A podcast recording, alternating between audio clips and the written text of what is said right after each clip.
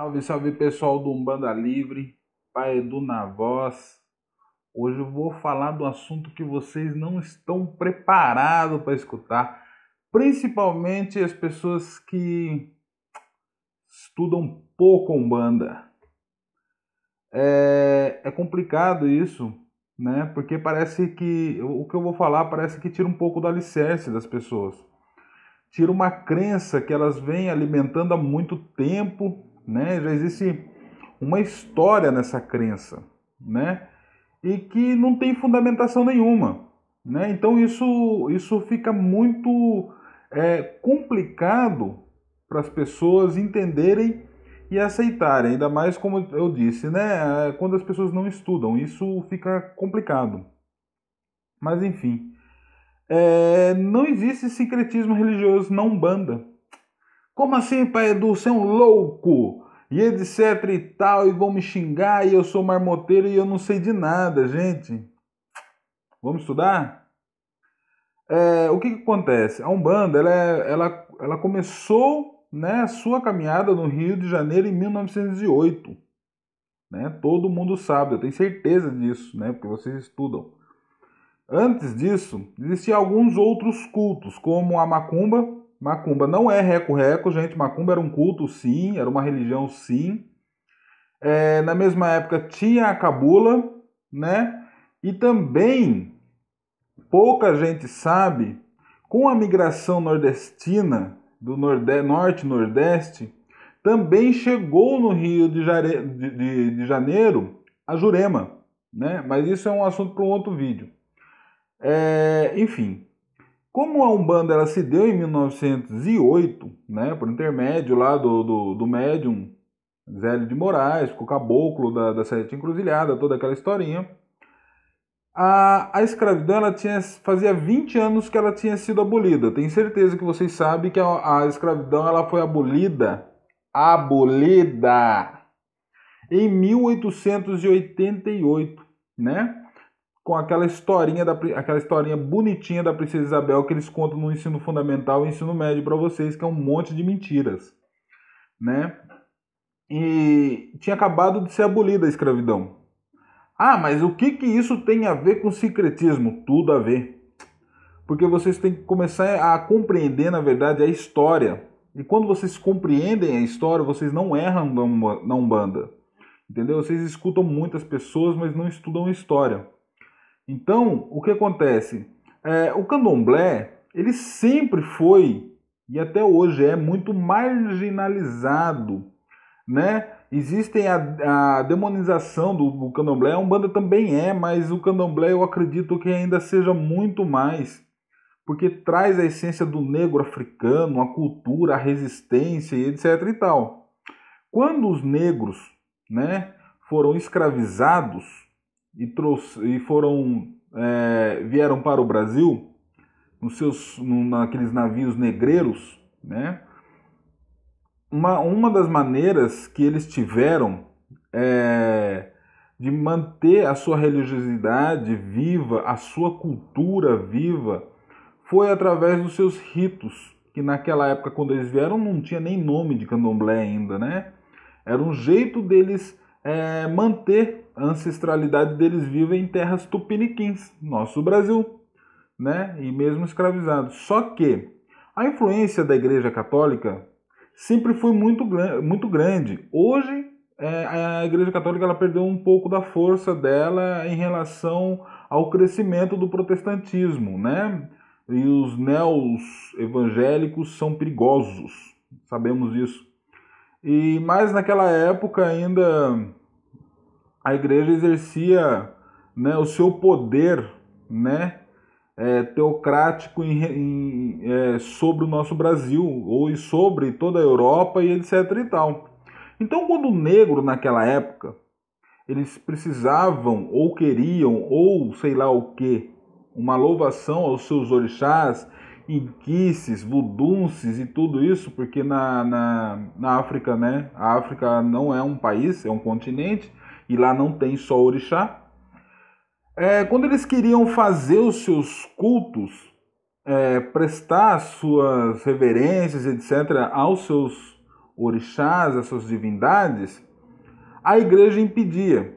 E os senhores de terra batiam fortemente nessas pessoas, espancavam, eram colocados porque eles não poderiam adorar outro Deus a não ser o Deus cristão da época, que é o mesmo de hoje, só que eu acho que ainda ele era um pouco pior, né? É, com o entendimento um pouco da história hoje e, e, o tráfico de informação é muito maior, é compreensível um pouco a relação da igreja com, é, com o controle social. Mas enfim, voltando, então eles eram é, espancados e muita coisa de ruim aconteciam com essas pessoas, com esses negros que tentavam é, fazer o culto aos orixás. Então, o que, que eles fizeram?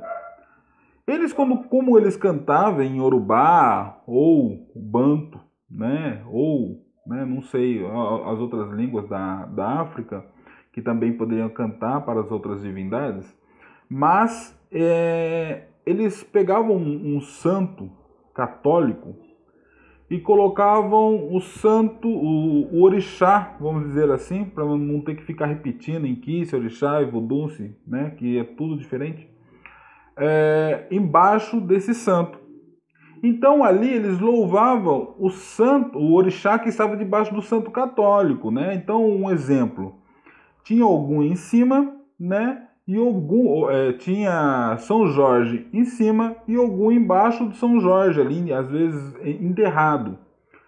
Então eles é, louvavam Ogum, né? Em Yorubá.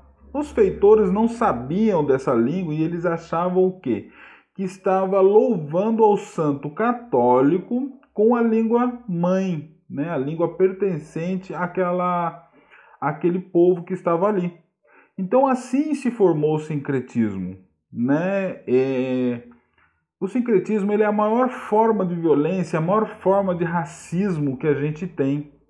Né? porque por mais que ele tenha sido usado como uma resistência, né, ele, o negro ele foi obrigado a fazer isso com o orixá dele, né, colocar embaixo de um santo católico. Imagina o simbolismo disso, né, para que ele não morresse ao cantar por orixá dele e para que ele conseguisse manter, além da cultura e a resistência africana viva, a sua religiosidade.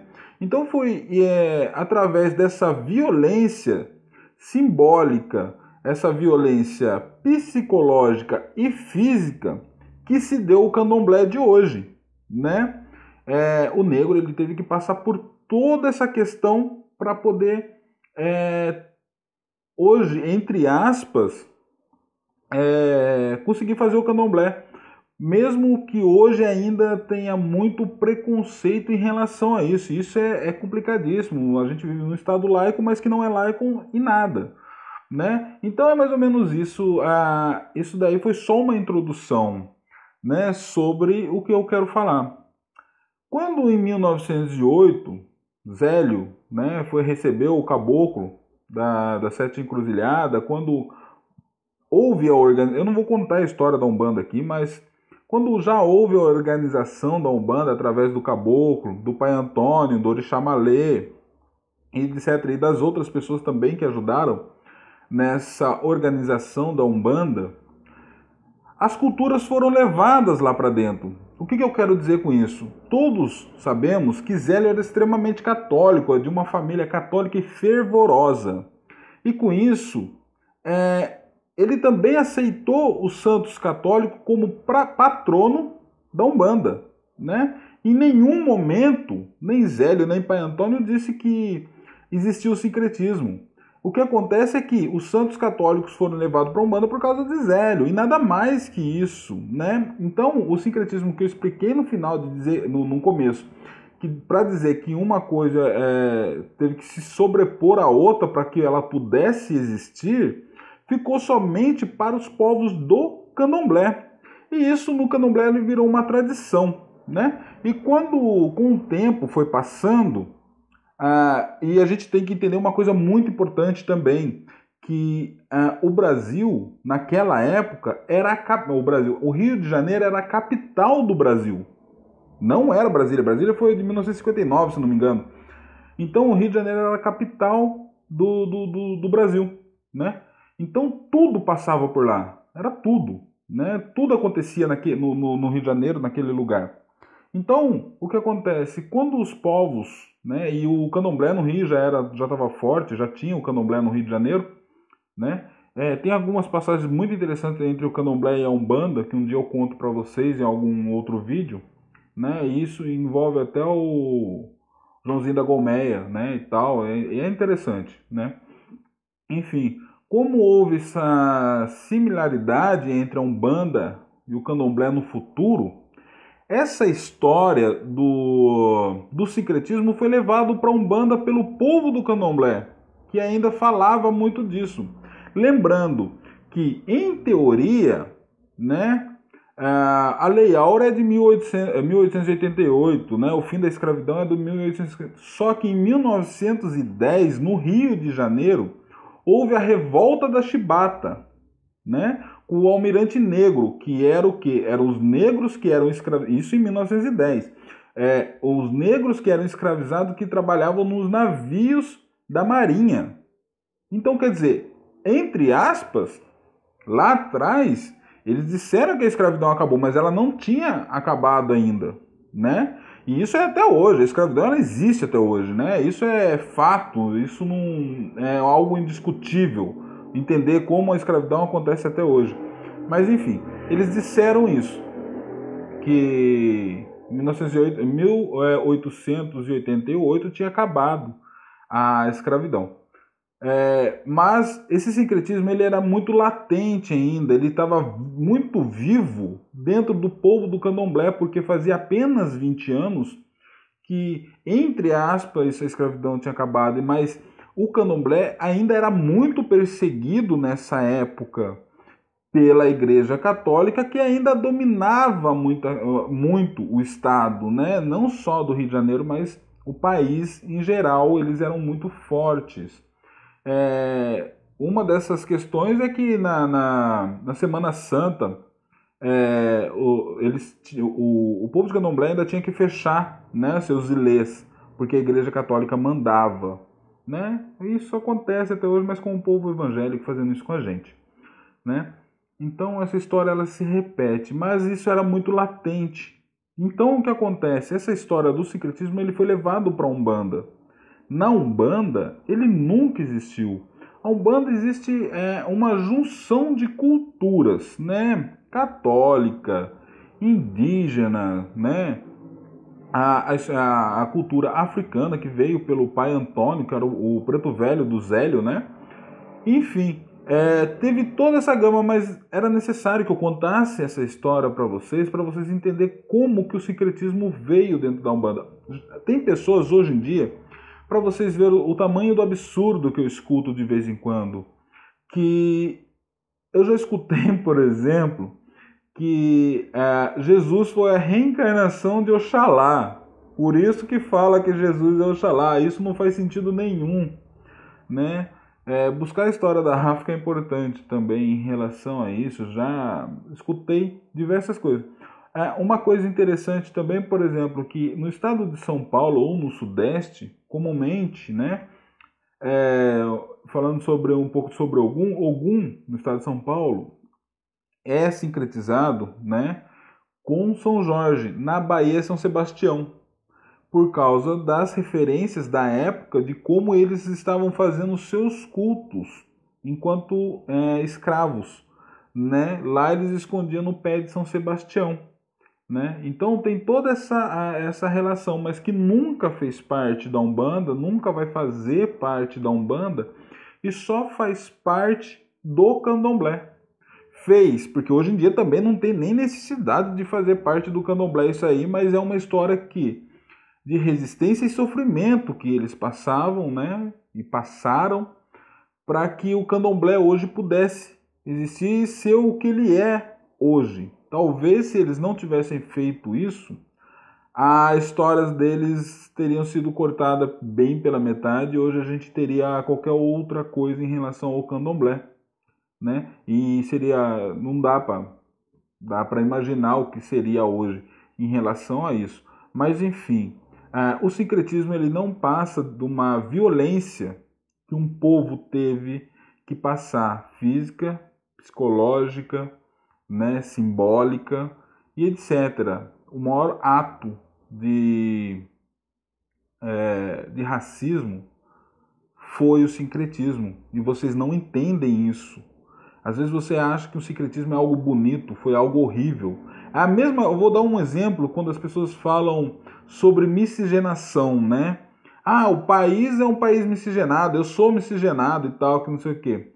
Gente, miscigenação não passa no Brasil, não passa de estupro.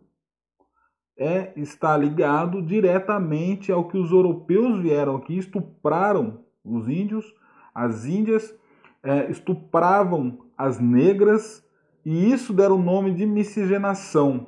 Aqui no Brasil, lá fora é outra coisa, mas aqui no Brasil é estupro.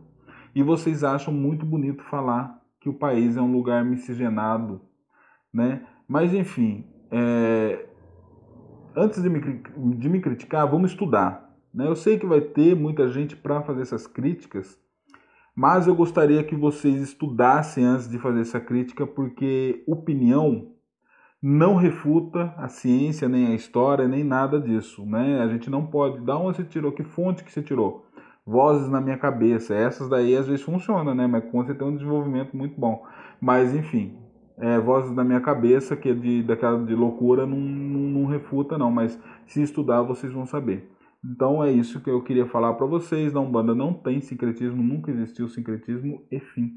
Tá bom? Um abraço, um beijo a todos do Pai Edu Estou sempre aqui. Ah, se inscreva no canal, se inscreva no canal, ativa o sininho, ativa o sininho. Segue a gente lá no Instagram, lá, um Banda Livre. Falou? Um abraço a todos e tchau!